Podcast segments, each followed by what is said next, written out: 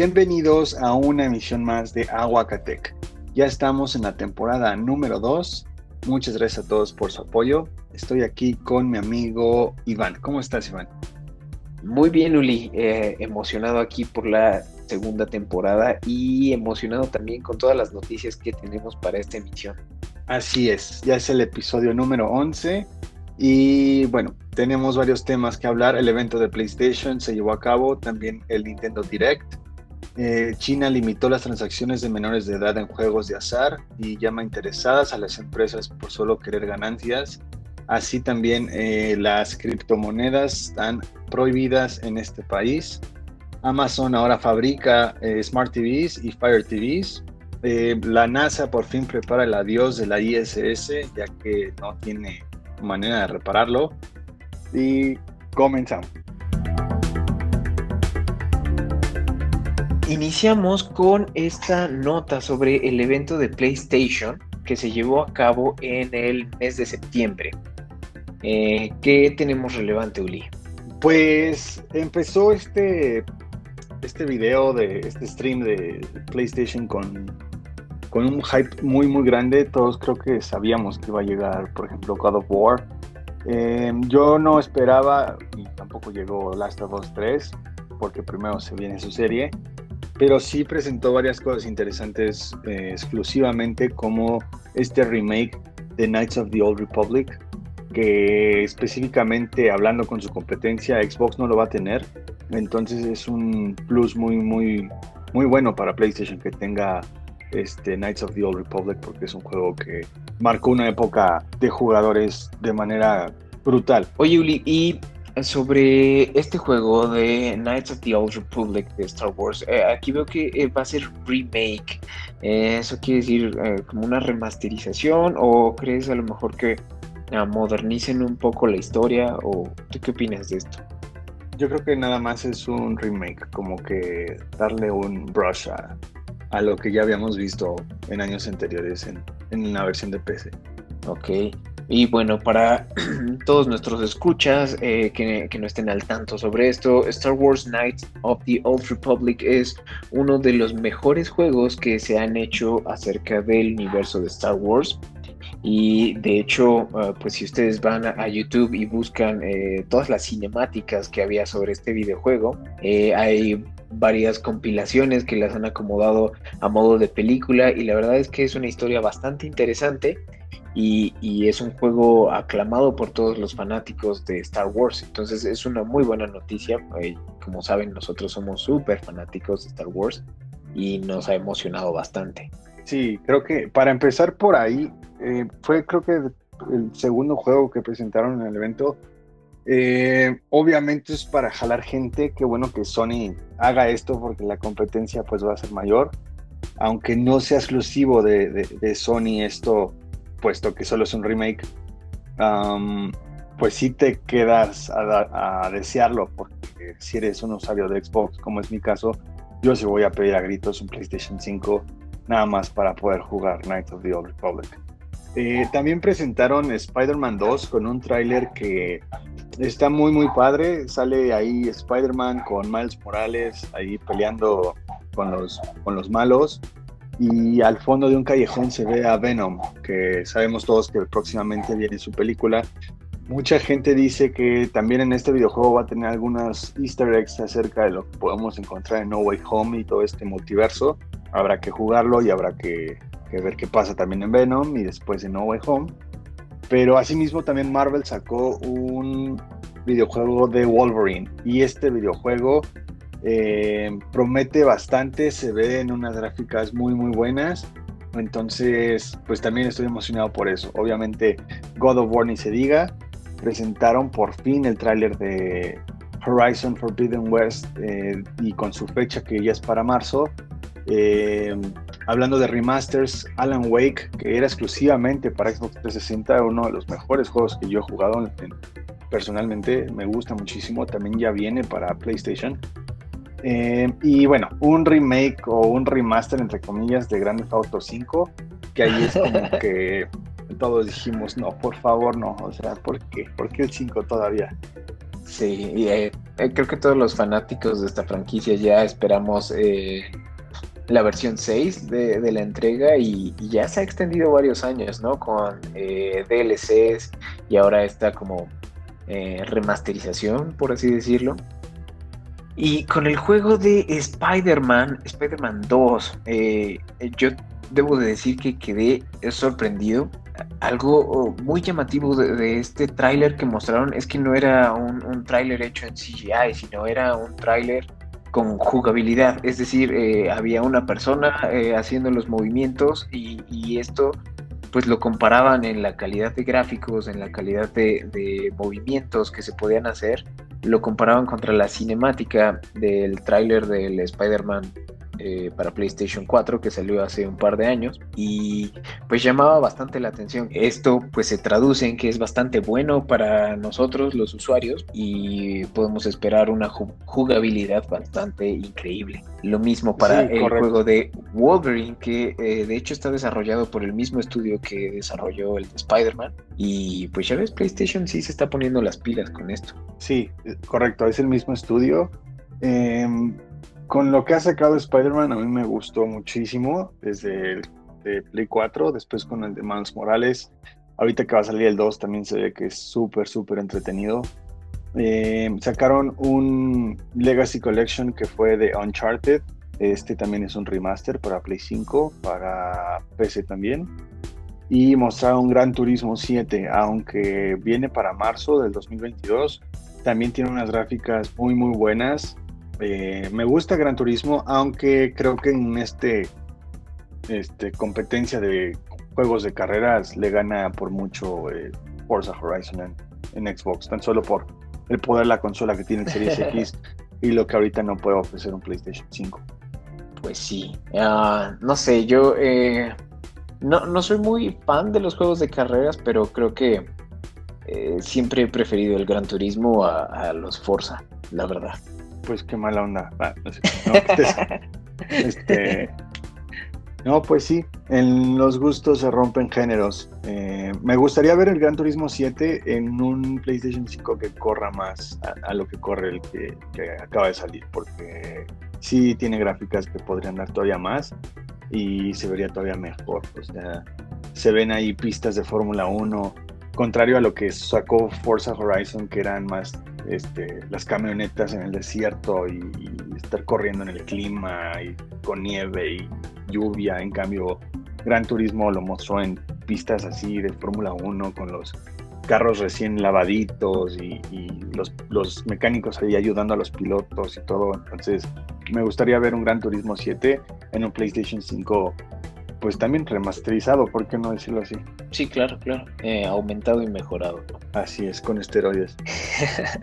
Muy bien, pues esos son como los anuncios más relevantes del el evento de PlayStation. Muchos de estos anuncios no, no tienen todavía una fecha probable, eh, sino más como eh, un año ah, en el cual se van a lanzar. Eh, por ejemplo, en el caso específico de Spider-Man eh, se espera para 2023 y en el caso de Wolverine también es para 2023, pero para finales eh, del año.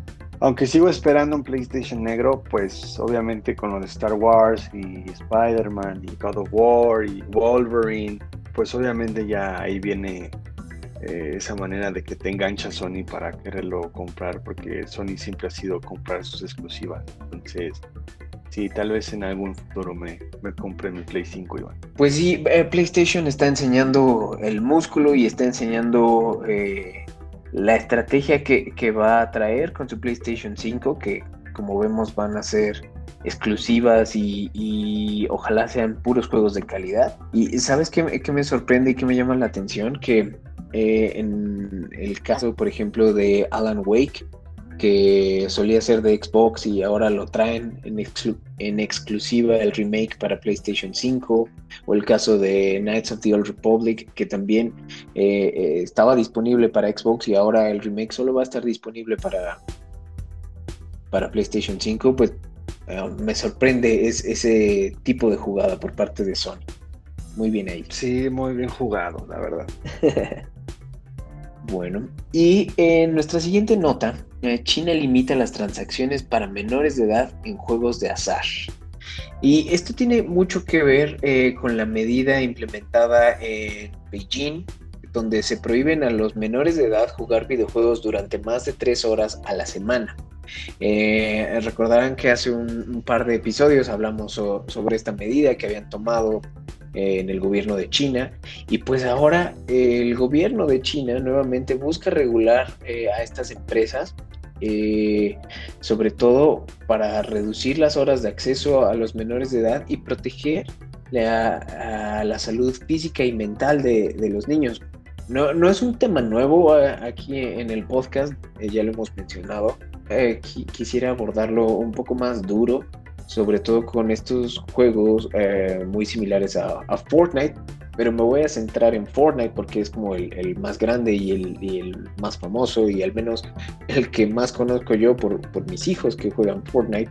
Y debo decir que el juego realmente eh, funciona como una droga, eh, tanto eh, a nivel visual como auditivo y, condiciona a los niños por medio de, recompensas, bueno, condiciona a los jugadores por medio de recompensas para mantenerse siempre jugando este tipo de estrategias y este tipo de, chantajes eh, que, de los cuales toma ventaja Epic Games con Fortnite, pues es, algo que quiere reducir China. De la misma forma en la que condicionan al jugador para mantenerse activo eh, dentro del juego, eh, después vienen las microtransacciones, que es lo que ha hecho enorme a Fortnite, donde tú puedes comprar eh, para personalizar a tu, a tu personaje como tal. El juego no tiene un valor, lo que tiene valor son eh, tus armas, skins o eh, avatares que puedes utilizar, gestos, bailes, música que puedes tener en la pantalla de espera. Todo es altamente personalizable y obviamente todo tiene un costo. Empiezan por regalarte una skin si subes de nivel, pero ya si quieres eh, la skin más famosa, en este caso para la temporada actual, eh, si no me equivoco, la skin eh, que consigues alcanzando el nivel máximo es la de Carnage.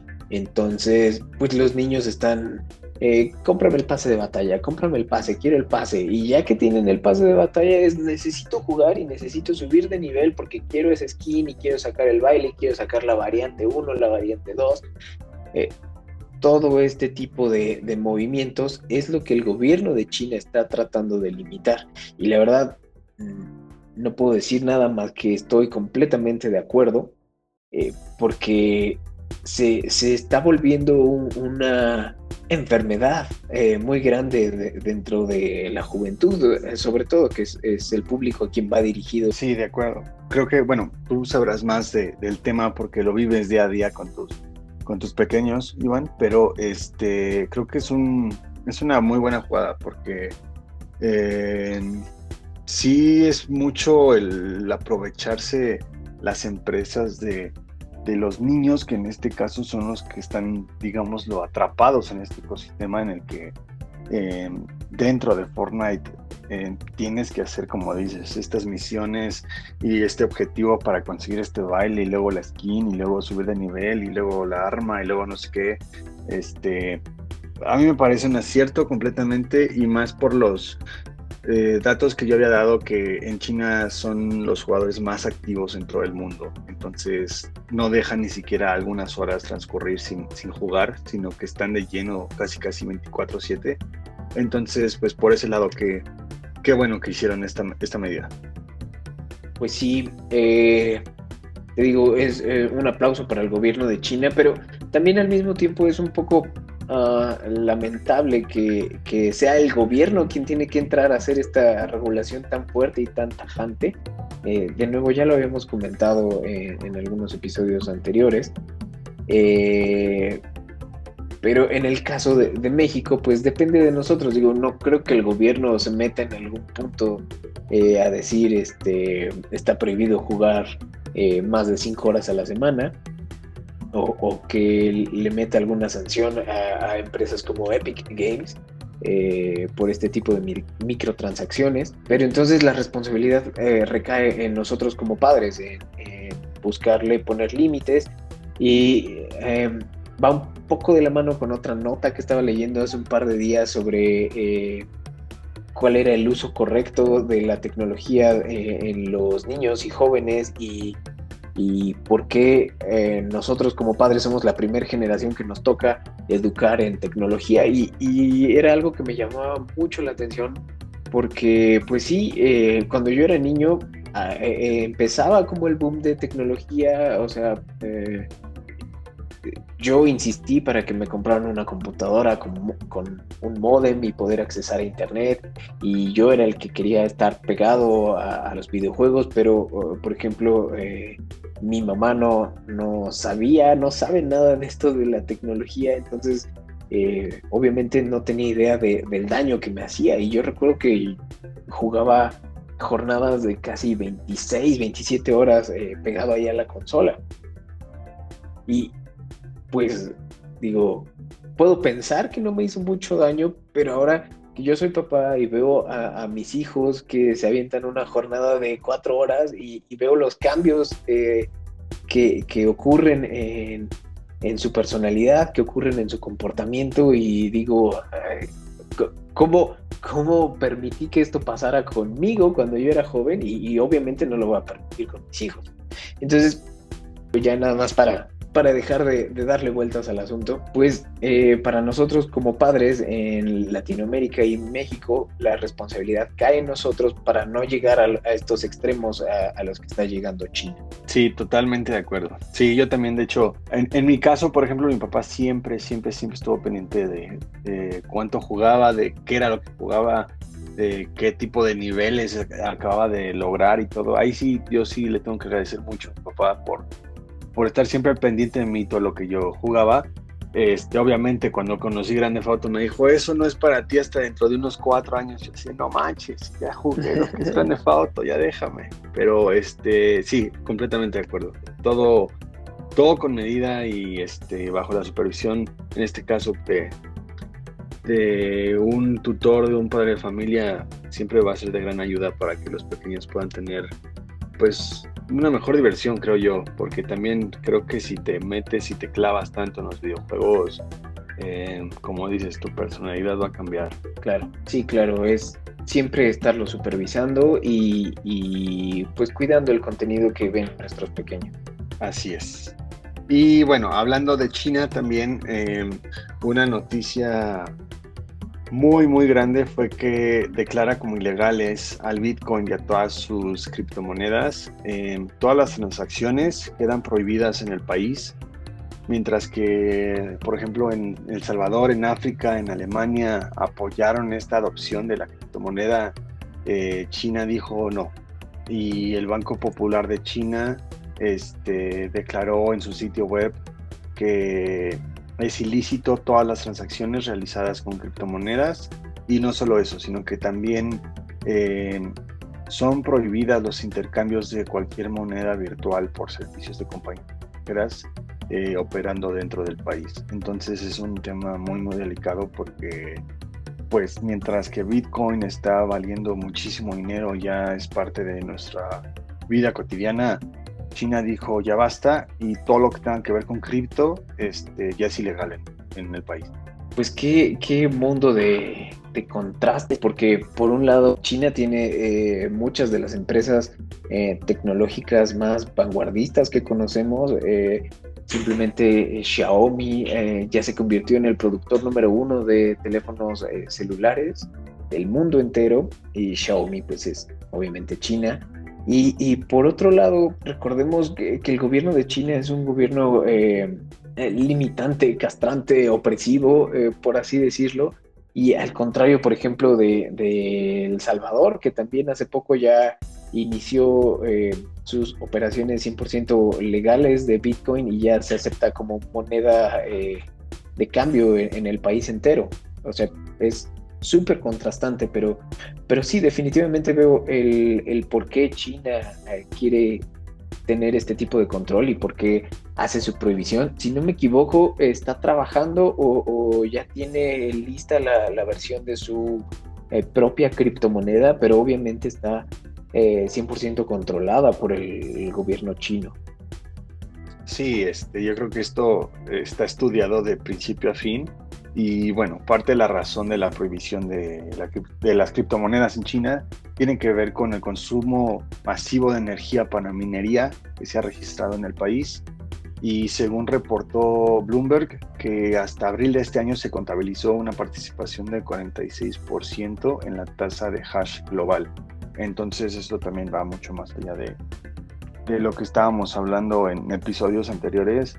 Eh, vaya que China está haciendo como ya basta y aquí se hace lo que yo quiero. Y pues bueno, o sea, se viene un declive en Bitcoin que ya lo acabamos de ver la semana pasada, pero pues bueno, así es el estatus que quiere tener China en su país. Sí, eh, ¿te acuerdas que te mandé mensaje, güey, bajaron las, las criptomonedas, hay que comprar, hay que comprar? Sí, yo ya iba a vender la casa por unas bitcoins. pues sí. Fue, un duro golpe eh, para las Bitcoin, pero bueno, eh, la mayoría de, personas que han invertido en estas monedas, pues ya, ya se la saben. Hay, hay días buenos, hay días malos, hay días que sí sube mucho, hay días que baja mucho, pero eh, el punto aquí es tenerle paciencia, ¿no? Sí, eh, no hay otra, o sea, es, ser paciente. Creo que si te estás metiendo al mundo de cripto, lo mejor que puedes hacer es, ser paciente y mejor concentrar tu, atención en otras cosas menos en Sí. Ah, qué cosas.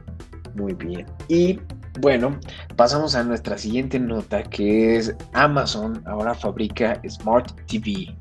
Eh, le entra a este mercado de, televisiones. Ah, ¿Cómo lo ves, Uli? ¿Qué opinas?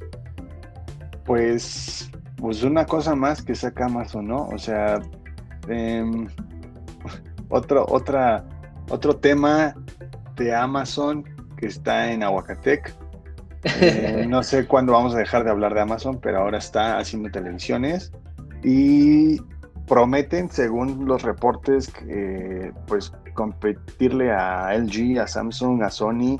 Em, incluyen Alexa Home Theater para conectar. Se los tendremos todo publicado en las redes sociales, pero eh, Amazon Fire TV vienen en cuatro series, eh, entre 4K, HDR, eh, vienen entre 43, 50, 55, 65 y 75 pulgadas. empiezan desde 409 dólares hasta los 1100 dólares. Em, aún no tenemos fecha de lanzamiento en nuestro país, pero, o sea, se puede, puede hacer todo lo que puedes hacer en una Smart TV, solo que con tu eh, Alexa integrada, em, como ver picture in picture, este, ver quién está tocando el timbre de tu casa en la misma televisión, hacer compras, videollamadas por Zoom. Este, solo prometen que vienen a finales de año. Yo creo que antes de Thanksgiving en Estados Unidos ya van a estar disponibles, pero pues se ven muy padres, la verdad, se ven súper delgadas y se ven que pues sí están hechas de alta calidad. Pues cómo no, con, la capacidad de apalancamiento que tiene eh, Amazon, la verdad es que fácilmente puedes decirles, oye, quiero la mejor calidad y sabes qué, yo te voy a comprar de la cantidad que te compra Samsung, que te compra LG, que te compra Sony, yo te voy a comprar el triple de las tres. Y dame precio y, y pues lo peor de todo es que sí lo va a vender. Yo creo que va a ser un, mega hit. Cuando lleguen a México te apuesto que, se van a acabar porque va a ser una opción muy barata y es lo, lo que tienen la mayoría de los artículos de Amazon, que son buenas opciones de, buena calidad y a un muy buen precio y por lo que se han vuelto tan competitivos. Sí, de acuerdo. Sobre todo creo que van a venir a un muy buen precio y creo que su competidor más grande hoy en día, ahorita yo creo que ni siquiera es el Geo Samsung o Sony, sino que quieren competirle a la tecnología que está sacando Hisense en televisiones. Ya le habíamos hablado también lo, que ofrece Hisense en, en Smart TVs, pero Creo que ahorita su competidor número uno sería Hisense y ahorita las cosas que prometen, al precio que prometen, em, digo, hace falta probarlas, pero em, que tengan Alexa y toda esta tecnología que, prometen aquí en el reporte, pues creo que, creo que le va a ganar a, a Hisense.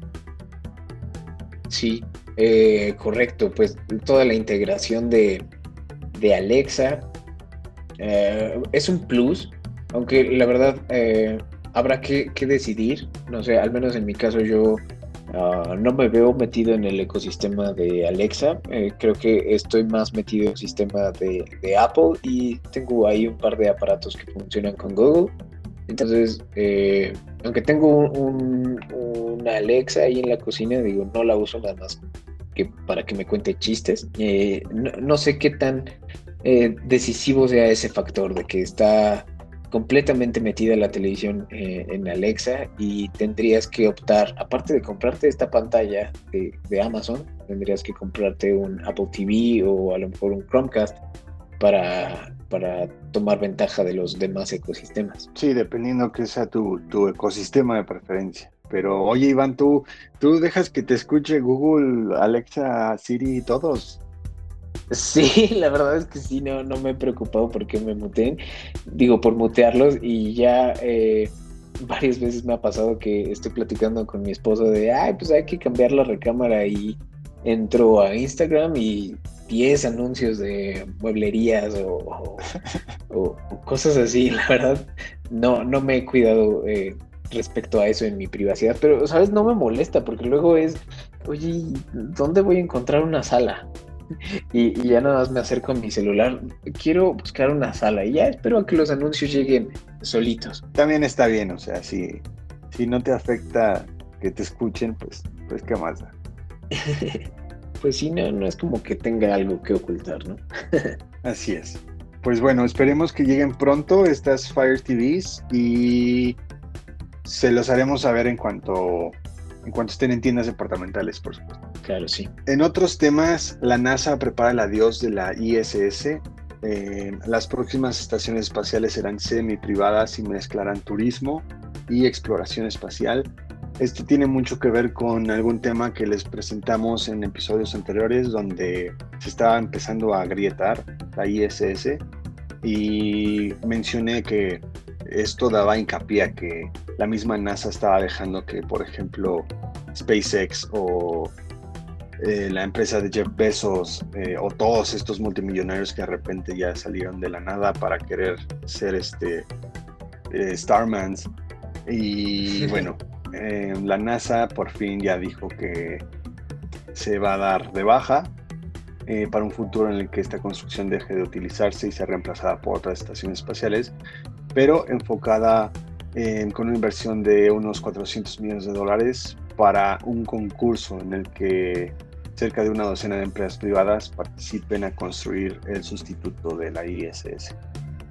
Ah, pues está, está increíble, la verdad, es, es como eh, eh, escuchar o, ver el nacimiento eh, de algo similar a Star Trek, Star Wars, eh, ¿me entiendes? Para mí que soy un, fanático de ciencia ficción y todos estos temas espaciales, pues me hace súper increíble saber que eh, la próxima estación internacional espacial, pues ahora no solo va a ser como disponible para astronautas, sino también para, para el turismo eh, comercial y que digo, probablemente eh, en mi juventud no me alcance para pagar eh, un, boleto, pero saber que, está esa posibilidad de irme a viajar al espacio, al primer campamento a la luna, eh, se me hace muy, muy, muy padre. Y pues también esto que ahora la NASA está colaborando con, con más empresas privadas, pues es una oportunidad de negocio y la verdad a mí me, hace decir,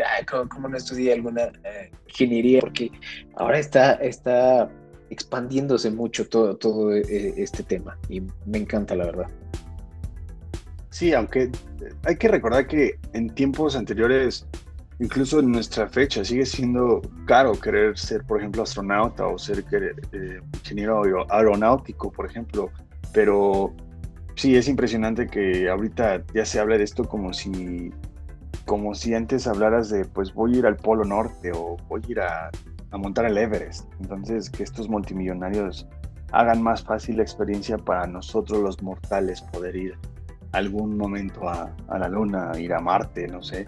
Este, pues es interesante lo que nos espera. Pero es triste porque la ISS, pues, eh, se había mantenido intacta, pero pues bueno, el futuro es este y y así, así vienen las, las próximas estaciones espaciales, serán semi-privadas. Sí, pues así pasa, bro. Eh, sobre todo tú, y yo lo sabemos, estamos aquí metidos en, en, los temas de tecnología y pues siempre hay un, un, punto y un momento en el que se le debe de dar el espacio a la nueva versión, a la versión mejorada y, y aumentada y, pues esperemos que para eso sea la nueva ISS. Así es. Y así pues el tema con la NASA y el adiós de la Estación Espacial Internacional. Excelente. Y en el siguiente tema, Nintendo Direct, donde se dieron varios anuncios y pues creo que el más emocionado con esto eres tú, Uli, ¿no? Eh, así es. Eh, creo que la noticia más grande de todo esto eh, fue que se viene una película de Mario y, y bueno, este, anunciaron el elenco, va a estar Chris Pratt eh, como Mario, Charlie Day as Luigi, Anya Taylor este, es Peach, Seth Rogen es Donkey Kong y Jack Black es Bowser, entonces el elenco llama la atención, está em, planeada para estrenarse el 21 de diciembre del 2022 Em, estoy súper emocionado por eso. También anunciaron que se viene un nuevo paquete de Nintendo Switch Online, que esto va a ser como que un expansion pack, algo adicional a lo que ya estamos acostumbrados al Switch Online, pero van a tener Em, juegos del Sega Genesis y del Nintendo 64. Entre estos del 64, pues obviamente viene el Super Mario 64 y viene, creo que es mi hype más grande que tengo, que es porque viene Ocarina of Time. Este juego de Zelda es, es mi juego favorito de todos los tiempos. Lo amo, lo adoro y lo defiendo ante todo. Este, entonces, poderlo jugar en el Switch eh, me parece algo hermosísimo. Agradezco muchísimo a Nintendo que lo haya hecho. Me acuerdo hace poco un amigo yo hablando de Nintendo, que él es muy, muy fan de Zelda también. Le pregunté cómo puedo jugar de mejor manera el, el, Ocarina y me dice, pues hay emuladores, pero en el Switch todavía no se puede. Y empecé a rezar, yo hacía los mil dioses, por favor, el Ocarina al Switch, por favor. Pero este, por fin me escucharon y mira, este, y bueno, entre otros temas, este, Animal Crossing va a tener también un, DLC, una expansión en noviembre. Un nuevo juego de Kirby llamado Kirby and the Forgotten Land. También se ve muy, muy interesante. Eh, un juego que estábamos esperando desde hace muchísimo tiempo, Bayonetta 3, también ya se viene para el 2022. Este, Monster Hunter Rise también va a tener un DLC. Em, y bueno, eh, se viene un juego que se llama Chocobo GP, que es una especie de pollito ahí, este, como tipo Mario Kart, también se ve interesante. Pero este, de ahí en fuera no, no, no hay nada adicional que agregar. Eh, sabemos lo que se viene el próximo mes para Nintendo, que es con Metroid Dread. Este, lo estaremos probando, esperemos conseguirlo en, la fecha de lanzamiento eh, para acabarlo ese mismo día y tener todos los detalles. Me acuerdo que prometí tatuarme a Seimus y lo voy a cumplir. Espero que antes de que sea el lanzamiento del, juego. Y pues bueno, también se viene un Super Mario Party, este, que es lo que estamos acostumbrados en, el 64. Algunos mapas que, vimos en el 64 también muy, muy interesante. Y más que nada fue eso. Eso fue el Nintendo Direct, duró 40 minutos. Pero pues tan solo con lo que anunciaron de Zelda, eh, lo de Sega Genesis también está interesante. Y para eso también vienen nuevos controles inalámbricos, el control del Sega Genesis y el control del Nintendo 64 de manera inalámbricos van a poder funcionar en el Nintendo Switch. Entonces, jugar Ocarina of Time con un control de 64 va a ser para mí volver a, a mis años de, de pequeñez donde mi papá y yo pasábamos horas jugando Zelda. Ah, pues muy bien. Eh, yo también estoy emocionado. También me encanta el control del Nintendo 64. La verdad es que Sega Genesis no lo jugué y vi el control, el ah, nuevo entre comillas. No se me hace nada ergonómico y, la verdad yo sufro mucho de eh, eh, pues de la mano y la muñeca por tantos videojuegos y dije, no, no, no, ese no lo quiero. Eh, ¿Tú estás emocionado con la película? Sí, la verdad, sí, por el elenco tan solo, creo que van a hacer un buen trabajo con las voces. Eh, no sé cómo Chris Pratt vaya a ser la voz de Mamma Mía, pero este, pues hay que darle eh, el beneficio de la duda porque, pues es un buen actor, ¿no? Sí, miren, creo que es buen actor, pero a secas, nada, nada excepcional. Y estuve viendo varios comentarios en redes sociales que pues sí se quejaban, se quejaban sobre eh, los estudios de ya no emplear tantos actores de voz, literal actores, sino eh, ocupan eh, estrellas de cine como para darle más hype e impulsar la película. Pues Chris Pratt no es su primer película donde, donde presta su voz, definitivamente ya tiene un poco más de experiencia.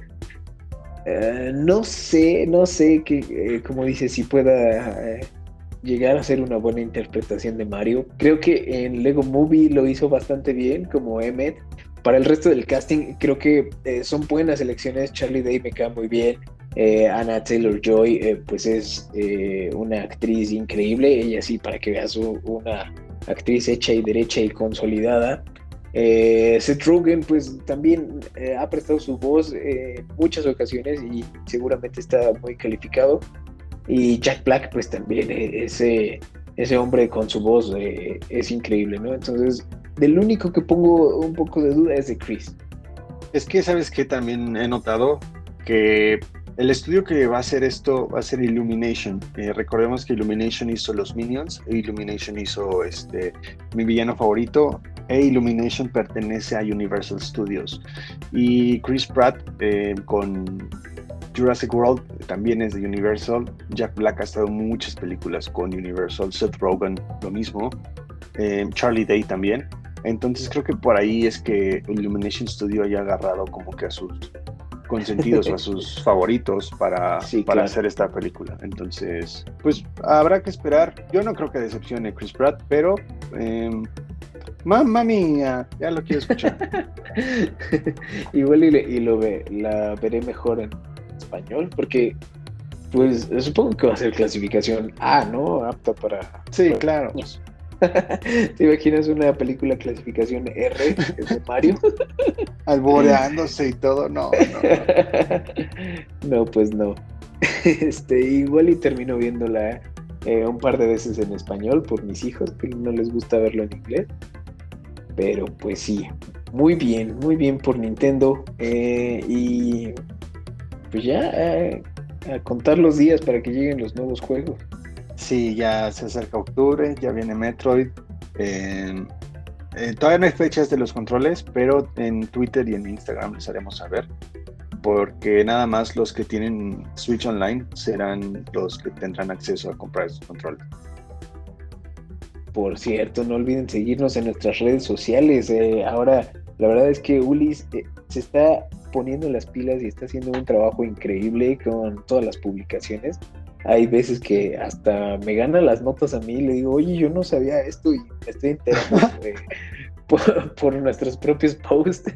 Entonces, no olviden seguirnos. En Twitter estamos como aguacatec-mx. Y en Instagram estamos como aguacatec-mx. Y solo para recordarles que es Techtember, este mes de septiembre, y Techtober, entonces estamos al full de noticias de tecnología, pero estamos trabajando arduamente para darles eh, todo, todo lo que está pasando en estos meses de, de lanzamientos y noticias relevantes en cuanto a tecnología. Entonces, gracias por todo su apoyo. Así es, muchas gracias a todos y nos escuchamos a la próxima. Bye.